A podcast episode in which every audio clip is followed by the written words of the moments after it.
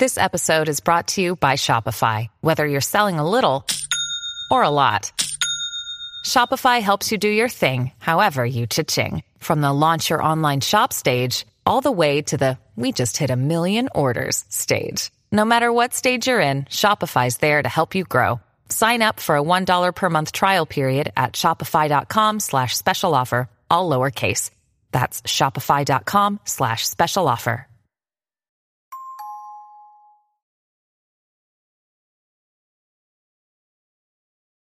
2016年8月21日小学6年生の男の子佐竹良太君が命を奪われた。犯人はなんと男の子の父親佐竹健吾。なぜこんなことをしたのかと問われると自分の思い通りに勉強しなかったからとのこと。どうやら健吾は学歴に相当なコンプレックスがあり良太君に勉強を押し付けた結果自分の思い通りにならなかったため激高して命を奪ってしまったとのことだった。一体どんな人生を歩めば子供にこんなひどいことができるのか。犯人の佐竹健吾は全国的にも有名な東海中学出身。ここは著名人も多く輩出している東海地方でもトップの有名進学校で東京大学や名古屋大学医学部医学科といった長男観光にも多数の合格者を出している。健吾の父親も東海高校出身である。健吾の実家は代々続く薬局を営んでいた。そのため祖父も父も薬剤師である。健吾もそれに倣って薬剤師になるのかと思われたが逮捕時の健吾の職業はトラック運転手。戦術したが東海中学高校は医者や官僚大学教授といった職業に就く人物を多く輩出している学校であり少し失礼な言い方になるがこの高校を出たのにトラック運転手になる人間はほとんど皆無と言っていい。健吾は東海中学の高いレベルについていけず学業に挫折し東海高校に進学できずその後大学進学も諦めてトラック運転手になったのであった。このことは健吾には相当な屈辱であったようでひどいコンプレックスとなり自分のようにならないためにもと思ったのか息子の良太君にはとにかく教育を詰め込んだ。健吾が息子の良太君に押し付けた虐待ともいえる教育は常軌を逸しており妻は何度求めに入ったがその度に健吾は中学受験をしたこともねえやつがガタガタ言うんじゃねえと怒鳴り散らしていた。良太君の中学受験が迫ってくると健吾の仕打ちはどんどんエスカレード。自分の受けた屈辱は息子にはさせまいという健吾のいがみ切った愛情は良太君を包丁で刺してまで勉強を強制させていた。そしていつものように包丁を刺しながら勉強をさせていると口論になってしまいカッとなって良太君の胸を刺してしまった。動かなくなってしまった。良太君を病院まで連れて行ったがとっくに手遅れであり良太君は亡くなってしまった。病院が通報しそのまま健吾は逮捕。真相解明は裁判に持ち越された。いくら学歴にコンプレックスがあるからといって子供に包丁で脅しながら勉強させるのは普通の発想ではない。これは裁判にて明らかになったことであるが健吾自身も親や祖父から包丁で脅されながら勉強を強いられていたのである。しかし健吾は中学時に周囲についていけずドロップアウトしてしまったため包丁で脅すだけでは足りないと思ったのか突き刺してまで我が子に勉強を強制したのである。裁判にて健吾は良太君自身が東海中学に合格したがっていたことを前提に包丁で刺してしまったのは間違いないが中学受験の親はそれほど必死になるものだからやむを得ないと思っていますと悪びれもなく答えた。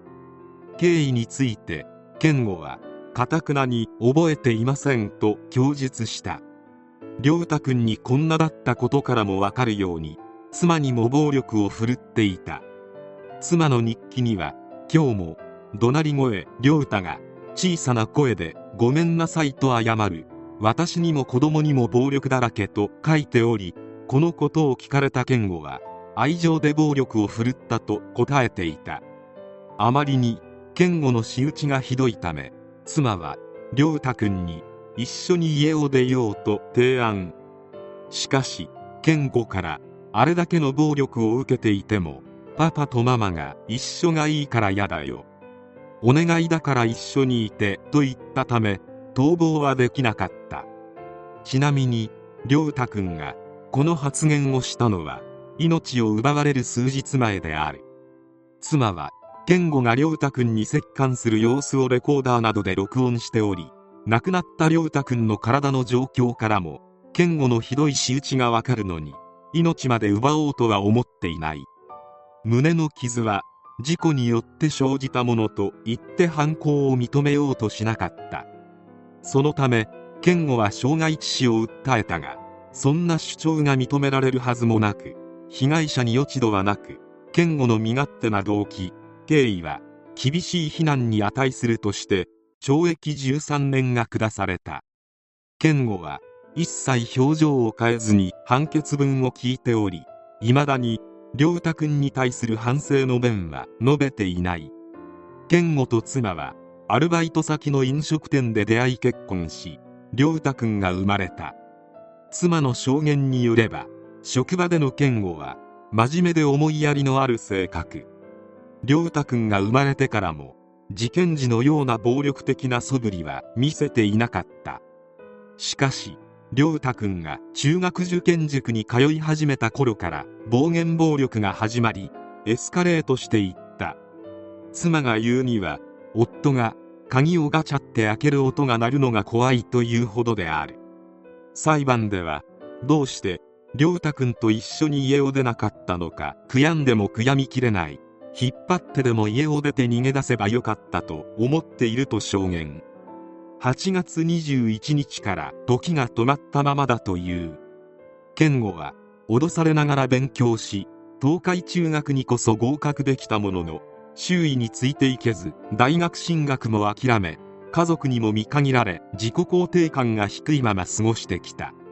そして良太君の人生を利用して自分ができなかったことを達成しようとした。包丁で命を奪ってしまうまで。ここまでひどい例は珍しいが包丁でなくとも鉄拳制裁や言葉の暴力など様々な形で親のエゴによる教育虐待は今でも普通にある。子供は人生ゲームの駒ではない。子供の人生は子供のものである。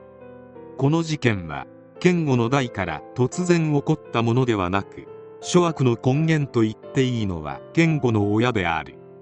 こいつが健吾を包丁で脅して勉強などさせたものであるから健吾は中学受験というのはそういうものなどと勘違いをし良太君の命を奪うまで苦しめてしまった。健吾は懲役13年というあまりに短い時間で出所してくる。その頃健吾の親は生きているかわからないが自分のやっていた教育虐待がいかに異常であったかを思い知ってほしい。本当は良太君のためにも健吾とその親もろとも極刑になって懺悔してほしかったのであるがそうもいかないためこの期間で自分が子供にどれだけひどいことをしていたのかどれだけ自分たちが世間的に異常だったのか真摯に現実と結果に向き合ってもらいたい。受験に合格することよりも普通の家庭で愛情を持って接してあげることを子供には与えてあげてほしい。